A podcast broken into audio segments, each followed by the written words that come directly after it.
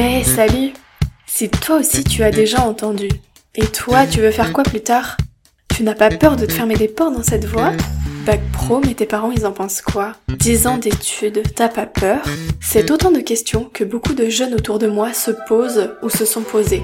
Alors aujourd'hui, je décide de partir à la rencontre de ceux qui sont dans leur cursus étudiant, ceux qui ont trouvé leur voie par vocation, par hasard, par curiosité ou par dépit. Je vais découvrir leur réussite, leurs projets passés au futur, leurs galères, bref, leur vie tout simplement. Je m'appelle Camille et aujourd'hui je t'emmène donc avec moi lever le voile sur la vraie vie des gens qui ont la vingtaine pour leur demander. Et toi, tu fais quoi? Salut Juliette Bonjour Camille Ça va? Ça va et toi? Très bien, je suis ravie de te recevoir euh, à mon micro. Bah, c'est un plaisir. Vraiment, euh, Juliette, ma, ma première amie euh, que je connais depuis des années. Presque 20 ans. Presque 20 ans. je connais pas mal son parcours du coup, qui est vraiment hyper intéressant et je suis trop contente de la recevoir pour que tu nous racontes tout ça. C'est un plaisir également. du coup Juliette, pour euh, commencer, je vais te demander bah, de te présenter, me dire ce que tu fais en ce moment et l'âge que tu as. Ok, je m'appelle Juliette, j'ai 21 ans, comme toi. Et euh, je fais des études de droit en ce moment, je viens de terminer ma licence et en ce moment je reçois les, résultats pour les masters. D'accord, ok, très bien. Bah, je pense qu'on va euh, revenir euh, pas mal là-dessus parce que c'est un, sacré, sacré morceau. bon, même si je le connais un peu, est-ce que tu peux revenir sur ta période de collège, primaire, etc. Comment ça se passait pour toi? Est-ce que tu as bien aimé cette période? Est-ce que tu t'en sortais bien à l'école? Voilà. C'est vrai qu'on se connaît depuis la maternelle, mais on s'est suivi jusqu'au collège. Moi j'ai adoré on est resté à Concarneau pendant toute notre scolarité. Euh, jusqu'en CM1, euh, j'étais une élève euh, normale, on va dire, j'avais des petites difficultés en orthographe, etc. Et en CM2, j'ai eu la chance d'avoir ma mère en prof, et bon, forcément, elle m'a bien poussée, et c'est là que j'ai commencé à m'épanouir dans le milieu scolaire et que je, j'ai compris l'importance du travail personnel et du travail sérieux à l'école. Donc après au collège ça s'est très bien déroulé, j'avais des très bonnes notes, je travaillais pas mal aussi. Je participais beaucoup. Mm. Euh, j'étais très à l'aise en tout cas dans le milieu scolaire et j'ai eu de la chance justement que ma mère m'ait préparée à ça. Et après au lycée, je suis partie euh, dans un lycée militaire qui s'appelle le lycée naval de Brest. Bon là, euh, il y avait une sélection, donc tous les élèves avaient à peu près mon niveau, donc c'est sûr que ça fait mm. un petit peu bizarre quand on arrive et qu'on n'est plus la meilleure, plus parmi les meilleurs. Mais ça s'est quand même très bien passé. J'ai eu un bac scientifique et bon bah là, il fallait peut-être un petit peu plus travailler. C'est sûr que le lycée c'est pas non plus même euh, travail qu'au collège. Mais dans l'ensemble, jusqu'au lycée, tout se passait super bien. J'ai adoré mes études, même si euh, j'ai changé plusieurs fois de direction et tout, ça s'est très bien passé. Très bien. Du coup, pour revenir un peu sur euh, la transition collège-lycée, t'as dû euh, passer un concours, il me semble, euh, un concours, un examen, quelque chose comme ça pour pouvoir rentrer au, lycée naval? Bah en fait non, parce que c'était la deuxième année que le lycée naval expérimentait l'entrée sur dossier plutôt que sur concours. Donc j'ai pas passé le concours. Le dossier c'était tous les bulletins scolaires depuis la cinquième, il me semble, mm. des appréciations, etc. Regardez vraiment tout, hein, le comportement, mm, mm. forcément parce qu'on est en internat. Et donc les notes, le comportement, et puis aussi la personnalité. Parce qu'ils essayent un petit peu que ce soit des, des, élèves qui rentrent un petit peu dans un moule, vu qu'on est tous internes, il faut qu'on puisse s'en sortir un peu sans nos parents, euh, juste pour les voir pendant les vacances, et s'intégrer à un grand groupe. Mais euh, bon, la plupart des gens qui sont venus, même s'ils n'étaient pas forcément habitués à vivre en, communauté, enfin en groupe en tout cas, ça s'est très bien, sorti parce qu'on on était à l'aise scolairement, et puis c'est comme ça ça roule en général, tout roule. Très bien. Et euh, pourquoi tu as voulu faire un lycée militaire? C'est vrai qu'on me pose souvent la question. Et euh, bah, j'ai toujours. Enfin, quand mon père est militaire, et depuis que je suis toute petite, euh, je trouve ça vraiment très intéressant. Mm. L'armée, je regarde le défilé du 14 juillet tous les ans, vraiment, je suis à fond. Et quand il m'en a parlé, au début, j'avais un petit peu peur. Je me disais que c'était un lycée strict, etc. Mais en fait, pas plus que ça. C'est vraiment un lycée Bon, quand on en parle comme ça tous les jours, il y en a plein qui disent que c'est un lycée d'excellence. Bon, c'est pas non plus vraiment la vraie définition. On n'est pas tous des génies non plus. Hein. moi, la première, euh, une fois que je suis arrivée là-bas, euh, je me suis rendu compte que j'étais plus trop un génie. Et euh, puis en fait, j'ai envie de continuer dans l'armée après. en tout cas, à l'époque, je, me disais que j'avais envie de continuer. Puis j'ai toujours envie, donc tant mieux. Ça m'a pas dégoûté ni rien, au contraire. Ah, c'est bien. Donc euh, c'était plutôt un avant-goût et puis de toute façon je me disais que même si ça me plaisait pas en seconde je pouvais revenir après à Concarneau. Trop chouette. Du coup ton lycée, trois ans euh, vraiment de... Intense. Intense. Ouais. L'internat. Ouais, bah ouais, l'internat c'est vraiment une autre vie après le, collège. Euh. C'est vrai que ça change beaucoup. On est, on a un peu une nouvelle famille, une mm. nouvelle manière de vivre, de s'organiser. même les petits déjeuners sont collectifs, donc au début ça fait un petit peu bizarre dès que tu te réveilles d'être avec les gens qui sont dans ta classe. c'est pas forcément habituel. Mm. Mais finalement, euh, ça, ça rapproche vraiment les personnes et on crée des liens entre nous qu'on n'aurait pas forcément créé dans un autre établissement. Ouais, carrément. Même si on se connaissait pas depuis longtemps, on sait qu'on a, des, on a créé des très fortes amitiés. Et puis je sais que les amis que je me suis fait là-bas, je les garderai longtemps, comme toi, Ouais. tu vois, par exemple. on se connaît depuis longtemps, c'est pareil. C'est ça, ok, trop bien. Euh, et du coup, pendant ton cursus, t'as fait un bac S, euh, tu t'en es très bien sorti, et ensuite t'as décidé de partir en droit. Oui, c'est vrai que C'est- c'est ça a surprenant. été quoi Ouais. ta réflexion Bah ma réflexion ça a été un peu... euh, J'ai jamais été quelqu'un de... Enfin, j'ai- j'avais des bonnes notes au collège, etc. Ouais. Ça se passait bien, début du lycée aussi. Mais j'ai jamais été très très travailleuse, on va dire. Enfin, Mm. assez, mais pas, pas assez, on va dire. Je sais Ouais. pas comment dire. Et, et c'est vrai que après le lycée, euh, dans mon lycée, tous les gens euh, comptaient aller en prépa. Enfin, c'est vraiment... Enfin, la plupart des gens en tout cas. Et moi, je m'étais dit, la prépa... euh, Enfin, il y avait... En fait, il y avait une prépa, on avait de la chance pour ça, mais dans mon lycée, il y avait aussi une prépa collée. Et vraiment, l'internat était presque collé au nôtre, etc. Donc on les voyait souvent. Et enfin, justement, on les voyait pas assez souvent, on les voyait tout le temps travailler. Ouais, et, tout. Et moi, je me disais bah que jamais je, je, je- je pourrais survivre à ça. En fait, vraiment, je me voyais pas du tout faire une prépa. En plus, les profs nous en parlaient tout le temps, vu que vraiment euh, la majorité des élèves voulaient faire ça. Et donc, euh, je me suis demandé avec quel autre cursus je pourrais passer le concours. euh, parce que j'aimerais bien passer le concours de l'école des officiers de la gendarmerie. Et donc j'ai un petit peu tout regardé, je suis allée au Surfa, etc. pour avoir des informations. Et j'ai vu qu'on pouvait aussi passer le concours, pas forcément en passant d'abord par une école militaire comme Saint-Cyr ou l'école navale, mais avec un bac plus 5, donc c'est le concours universitaire. Et j'ai regardé les matières qu'il y avait, et j'ai vu droit. Et c'est là que je me suis vraiment intéressée parce qu'au début, enfin quand je connaissais pas les études de droit, je m'étais toujours dit que je ferais jamais ça, Ouais. c'est que du par cœur, euh, des textes de loi, ça n'a pas du tout intér- intéressant. Et en fait, en, juste en, j'ai dû lire euh, trois articles d'étudiants en Mhm. droit euh, dans un manuel avec ma prof principale de terminale, un truc comme ça. Je sais pas, j'ai eu un déclic et je me suis dit que j'allais me lancer. En plus, la fac, ça avait l'air de me convenir niveau Ouais. travail, liberté, etc.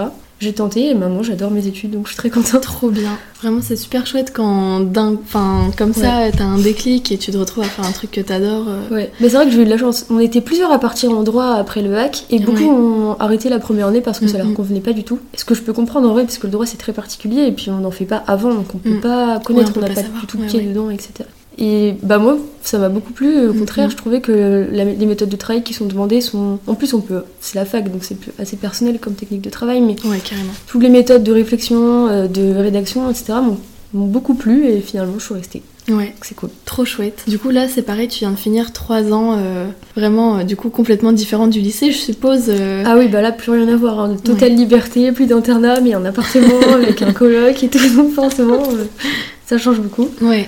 Mais niveau travail, on a j'ai essayé de rester sérieuse. Et puis justement, le, le lycée naval m'a un petit peu euh, forgé sur mes, mes heures de travail, on va Mhm. dire. On avait des études euh, obligatoires jusqu'à 22h. Et j'ai gardé un petit peu ce système de travail. La BU, les BU à Brest ferment à 22h. Donc bah, quand il y avait Mhm. des périodes de travail euh, importantes, je restais à la BU pour travailler parce que j'aime bien travailler avec eux. J'ai pris l'habitude de travailler avec d'autres gens. Mhm. Enfin, à côté, pas forcément avec moi. Et ça m'a aidé d'aller à la BU. Et puis, euh, je perdais pas mon rythme comme ça. Et puis, j'ai réussi à, à passer mes trois années, euh, malgré les confinements et les rebondissements de toutes les années. C'est ça, on en parle dans chaque épisode, mais c'est vrai que notre cursus, il est complètement euh, Mm. erroné et impacté par le Covid. Enfin, franchement, Oui. que ce soit la vie à la fac, les cours qu'on a, enfin que vous avez en, en distanciel et compagnie. Ouais. euh, les, je sais pas si t'as passé des partiels euh, Oui. en distanciel. Ouais, beaucoup, ouais. Enfin voilà, c'est. Ça n'a rien à voir, c'est sûr.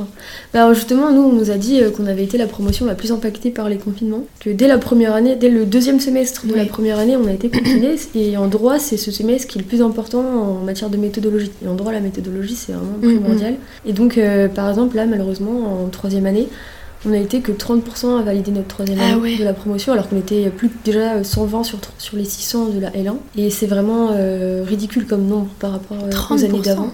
Et les profs on- nous ont tous dit qu'on avait été la promotion la plus impactée par le confinement. Et c'est dur quand euh, on a traversé tout ça, qu'on sait à quel point on a, tra- on a dû travailler un peu plus que, que d'habitude parce qu'il fallait surmonter euh, le distanciel, il fallait Mhm. surmonter euh, le manque de professeurs pour euh, nous aider, nous accompagner, nous pousser à travailler, parce qu'à la fac on est un petit peu lâché comme ça, tout Bah seul ouais, dans c'est clair. notre environnement de travail. Et puis quand Mhm. on est chez nous en plus c'est différent parce que on n'a pas du tout d'ambiance, on n'a pas de concurrence, on Oui. est vraiment tout seul face à nos cours, face à nos, nos dissertations interminables. Ouais, bah c'est ouais. très long quoi. Mm, mm. Et donc vraiment pour les gens qui n'ont pas eu leur année et pas eu de master, c'est vrai que c'est une déception immense et je, je comprends totalement. Moi je sais que j'ai eu beaucoup de chance, j'ai travaillé, mais j'ai aussi de la chance d'être restée à Brest pendant le confinement, donc je pouvais travailler avec euh, des gens de ma classe. Et puis j'ai essayé de pas perdre trop le contact humain. J'avais pas besoin de m'occuper de ma famille, par exemple, comme beaucoup ont oui, à faire. Oui. C'est vrai que ça m'a aidé, mais c'est pas pareil pour tout le monde quoi. Ok. Et du coup au niveau de ta vie euh, étudiante à côté, euh, t'as quand même pu en profiter? Enfin voilà, c'est quelque chose. euh, Enfin voilà, si tu peux nous en parler un petit peu, si t'as envie. Oui, non mais carrément. Parce que c'est ça aussi les, les études, Ouais, c'est la vie étudiante qu'on peut avoir à côté. bah moi j'ai profité à fond, même s'il y a eu des Ouais. confinements, dès qu'il y en avait un qui était fini, je l'ai respecté le plus sérieusement possible. Bon, ça m'empêchait pas d'aller inviter un ami, prendre Oui, le goûter, oui. parce que lui il vivait tout seul. Moi j'avais mon coloc, il Mm, habitait mm. vraiment à 50 mètres de chez moi. Donc on se voyait de temps en temps, j'avais quand même une petite vie sociale, et puis j'appelais souvent euh, d'autres amis en Oui, FaceTime, oui. etc. Ou mes parents, Mm, etc. Et puis dès que les confinements étaient finis, c'est vrai que bon, là on profitait pas mal. J'ai eu la chance d'avoir un appart en plein centre-ville, donc euh, je pouvais, dès que j'avais envie de sortir, je pouvais rentrer à pied mm. facilement. Donc euh, j'ai invité mes amis à dormir chez moi. non, vraiment, moi je suis très. Ouais. J'adore sortir. hein. Ouais, j'ai profité. à- Ouais, mais en tout cas, ça t'a pas freiné les études de droit et le travail qu'il faut fournir euh, pour profiter à côté de. Bah, c'est vrai que plein de fois j'ai dit non parce que j'avais du travail, mais faut pas non plus euh, dire non tout le temps. euh, C'est important de sortir, c'est important de continuer à voir ses amis, pas que les gens avec lesquels on travaille. C'est important de s'amuser, de prendre du bon temps, d'aller en boîte de nuit, d'aller en festival, surtout si on adore ça. Il faut pas se priver, si on se prive, après on, on est triste et on se Bah oui, en étant triste qu'on a envie de travailler, de, Ouais. de réussir sa vie. C'est vrai que ça donne envie. De, plus on sort, plus on rencontre du monde, plus on a envie de- d'évoluer, donc de travailler. Et puis finalement, on trouve un, un équilibre qui nous convient. Et c'est comme ça que, bah, que j'ai passé mes trois années. euh, ça m'a beaucoup plu. Ouais, vraiment garder l'équilibre, c'est euh, ouais, voilà, c'est le important. principal euh, credo euh, dans les, Ouais. dans les études comme sûr. ça universitaires. Au niveau du coup des masters, comment euh, tu t'en es sorti Parce que vraiment là, euh, je sais que tous mes copains, c'est la période Ah oui. validation des masters, c'est hyper période de- stressant, pire période je crois. C'est un peu un, un concours déguisé finalement. Ah oui, mais vraiment. Ce cursus-là, c'est. Enfin, Bah, le cursus que- universitaire. Ouais, après je sais pas comment ça se passe dans les autres euh, domaines euh, de la fac, mais en droit je sais qu'il y a très peu de places en master pour le nombre d'étudiants qui Mhm. ont licence en France. Et c'est regrettable parce qu'il y a plein de gens qui ont totalement le niveau d'aller en master, il suffit qu'ils se plantent à un partiel et euh, Ouais, ils c'est fini. pas de master Mm, quoi. mm, Et euh, ça va très vite. hein. Donc euh, bah nous on nous a conseillé de demander le plus de masters possible. ouais. Personnellement je crois que j'ai dû en demander une trentaine. Ah Donc ça veut dire sur 30 euh, sites d'universités différents, refaire les demandes, des, des motivations différentes, etc. C'est très long parce qu'il n'y a pas de plateforme généralisée comme Mm, euh, mm. Parcoursup par exemple. Et donc euh, bon, c'était vraiment très long. J'ai passé des, des nuits entières à faire mes demandes de Ouais. master, mes lettres de motivation. Surtout que bah, on peut pas demander vraiment que dans un domaine précis. Moi je sais que j'adore le droit public en général, Mm. mais je peux pas demander qu'une sorte de master parce qu'il y en a pas beaucoup en France et ça nous laisse moins de chance. Donc euh, faut un petit peu euh, s'adapter à notre cursus et notre, euh, notre orientation euh, à, à chaque master, etc. Essayer de se valoriser, essayer de mettre, essayer d'expliquer si par exemple à certaines, à un certain moment de notre scolarité on a eu des petites faiblesses, etc. Mm. C'est, c'est très long à faire. Et puis le pire c'est qu'après beaucoup sont pas, sont pas récompensés. Bah oui. Moi j'ai, c'est bon, j'ai Mm, été mm. prise dans pas mal de masters donc je suis contente, je vais faire euh, mon choix là cette semaine normalement. on verra bien. Et puis euh, et c'est vrai que c'est quand même euh, beaucoup de stress parce qu'on se dit on a fait une licence de droit, bon c'est sûr que c'est rien d'avoir une licence de droit, bon aujourd'hui euh, 3 ans ça passe très vite euh, C'est ça. et c'est la fac normalement euh, presque tout le monde pourrait y arriver, c'est pas non plus euh, insurmontable. Mais on a quand même donné de notre personne pendant Mhm, ces 3 c'est années, c'est pas euh, facile à avoir non plus. Mhm. Et le fait de pas être récompensé, le fait de même pas pouvoir continuer nos études, c'est qu'on ait ce risque là qui pèse au-dessus de nos Ouais. têtes, ça fait quand même très peur. Ouais, ça fait hyper peur. Donc on se prépare au maximum, mais c'est vrai qu'après on n'y peut rien. De toute façon, euh, c'est les facultés qui choisissent. Et puis après, il y a les listes d'attente qui sont interminables. Certains doivent attendre jusqu'à fin août pour avoir un master. C'est vrai. C'est très long. Vraiment, c'est. Puis c'est en stress euh, pendant Bah les ouais, vacances en clair. plus. Pas... Puis Mhm. trouver l'appart après quand tu changes de ville et tout. Bah oui, euh, tu changes de ville forcément parce Oui, que les ouais, masters, en général, pas forcément euh, dans la Bah, ville où tu as fait que- ta licence. Très bien. Et du coup, toi, là, tu as eu le master du coup que tu souhaitais en droit public, du coup, c'est ça? Ouais, voilà. Bah, j'en ai eu plusieurs. J'ai été prise à Montpellier, à Reims, euh, à Nice. Mais bon, pourquoi pas Nice Mais bon, moi je connais personne là-bas. Brest et bah et Caen aussi. Faut que j'étais prise dans Ouais. une dizaine de masters, euh, un peu plus. Donc euh, je vais choisir, je pense, un master de droit public approfondi. D'accord. Au début, je comptais me diriger vers les libertés fondamentales, mais j'avais peur de pas avoir, euh, si j'avais pas mon concours Mhm. euh, après, de pas avoir beaucoup d'autres choix.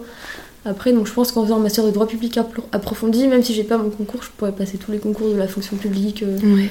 tout ça. Ça m'intéresse peut-être moins que mon concours de prédiction, mais bon, on verra. De toute façon, j'ai encore deux ans pour me préparer, donc je suis pas non plus trop pressée quoi. Maintenant que j'ai Oui, masters, oui, c'est un immense soulagement quand même. Donc euh, C'est clair. maintenant je me pose un petit peu, Ouais. profite des vacances. Bah ouais, profite, hein, franchement, Ouais. il faut. Ouais, c'est important. Et du coup, Juliette, est-ce que tu peux nous parler du concours dont tu parles là depuis, euh, depuis le début de l'épisode? Si, euh, voilà, pour Ouais, entrer bien euh, sûr. du coup dans l'armée. Bah, c'est le concours de l'école des officiers de la gendarmerie nationale. En fait, c'est euh, dans la gendarmerie, il y a trois catégories. Soit euh, les gendarmes, bah, comme dans l'armée. Il y a euh, les officiers, les sous-officiers et ceux qui rentrent juste après le bac ou même avant le bac pour l'école Ouais. des mousses, par exemple, dans la marine, si vous connaissez.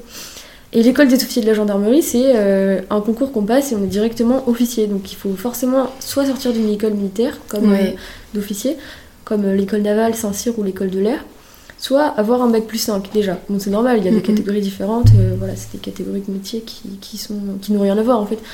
Et euh, donc pour passer ce concours, euh, en universitaire en tout cas comme je connais, il y a plusieurs matières. Je sais qu'on peut avoir un master d'histoire, un master de droit, mais ça peut être du droit public, du droit international et européen, euh, ou du droit, enfin du droit administratif en premier, ou du droit des libertés fondamentales. D'accord. Et donc, bah, moi, je, je dois choisir entre ces trois matières. Et après, pendant, donc, c'est juste une épreuve d'admissibilité. Après, il y a aussi une épreuve de culture générale et une épreuve de notes de synthèse. Donc, l'épreuve de notes de synthèse, il y en a dans presque tous les concours, hein, c'est Ouais. pas une surprise. C'est de la méthodologie, voilà, il Mm. faut se préparer. Mais c'est vrai que ça fait bizarre quand on fait 5 ans de droit de passer qu'une seule épreuve. euh, Ouais. c'est comme ça. Et après, il y a d'autres épreuves d'admission avec du sport, de l'anglais, test de personnalité. euh, bah, comme tous les concours de l'armée à peu près. Et après, l'école dure deux ans. La première année, c'est euh, on repasse un master de droit, mais c'est un master de sécurité et défense. Donc Mhm. il n'y a pas trop de droit, c'est un peu de la. Enfin, si, c'est du droit de la sécurité et de la défense. Et après, euh, une école, enfin une année de militarisation totale. euh, D'accord. Parce que bah, être gendarme, c'est être militaire, mais aussi euh, être officier, c'est être euh, chef, commander une équipe. Donc il faut avoir une personnalité. euh, Voilà, moi j'espère vraiment que je rentrerai dans le moule, on verra bien. Et puis je vais beaucoup m'entraîner pour toutes les épreuves, en tout cas à l'écrit. Pour les tests de personnalité, je pourrais pas faire grand chose à part montrer ma motivation Ah et, Mm, mm. Et le fait que j'ai toujours voulu faire ce métier. Mais bon, on verra. je reviendrai peut-être quand je serai, j'espère. Bah ouais, c'est clair. Non, bah ouais, pourquoi pas faire une évolution Ouais. euh, Que sont-elles devenues Que sont-ils devenus? Les vieux. Ok, bah en tout cas un parcours euh, vraiment euh, exemplaire et hyper intéressant et moi j'espère de tout cœur que tu vas réussir à faire ce que tu souhaites parce que depuis qu'on a, pas, 10 ans, 8 ans, euh, Juliette veut être militaire. Ouais. Mais Après, exemplaire, euh, ça veut rien dire. hein. Oui. J'ai plein de faiblesses comme plein de gens Bien euh, sûr. Dans, mon- dans mon parcours. Vrai que mon année de terminale, j'avais un petit peu lâché les cours malheureusement. Mm, mm. Voilà, faut juste pas baisser les bras, faut savoir se reprendre en main et normalement on réussit à faire ce qu'on a envie de faire si on est motivé quoi. Bah ouais, c'est ça la motivation, on en revient tout le temps mais Ouais. c'est euh, la clé. hein. N'importe quel euh, cursus on fait, à partir du moment où on est Ah oui, motivé, bah, c'est euh, ça. ça C'est pour ça que si ça nous toujours. plaît pas, faut pas hésiter à changer. C'est pas grave de perdre un an. Et je vois mes amis qui se sont réorientés après leur année de droit. euh, maintenant réussissent très très bien leur Bah études. ouais. Ils sont très fiers d'eux et moi Mm, aussi. mm. C'est trop bien. Ouais, trop chouette. Bon bah écoute, je pense qu'on arrive à la fin de l'épisode, à moins que t'aies envie de rajouter quelque chose en plus. euh, Sur mes études, je crois que c'est bon, Ouais. là. Trop chouette. Bah écoute Juliette, je te remercie euh, d'avoir accepté mon invitation. Je t'en prie, merci à toi euh, de m'inviter. Et puis bah belle continuation euh, Merci dans tes études et euh, profite à fond. T'inquiète. Salut Salut Camille. Et voilà, c'est la fin de cet épisode. J'espère qu'il t'aura plu, qu'il t'aura motivé, qu'il t'aura inspiré. Et si c'est le cas, n'hésite pas à le partager autour de toi aux personnes à qui il pourrait plaire. Si tu souhaites soutenir le projet, qu'il te plaît, le mieux c'est de t'abonner au podcast sur la plateforme que tu utilises et de laisser une note sur Apple Podcast ou sur Spotify. Je reste bien entendu disponible sur le Instagram pour répondre à toutes tes questions si tu en as at et.toi.tfq et on se retrouve dans deux semaines pour un prochain épisode. En attendant, prends soin de toi.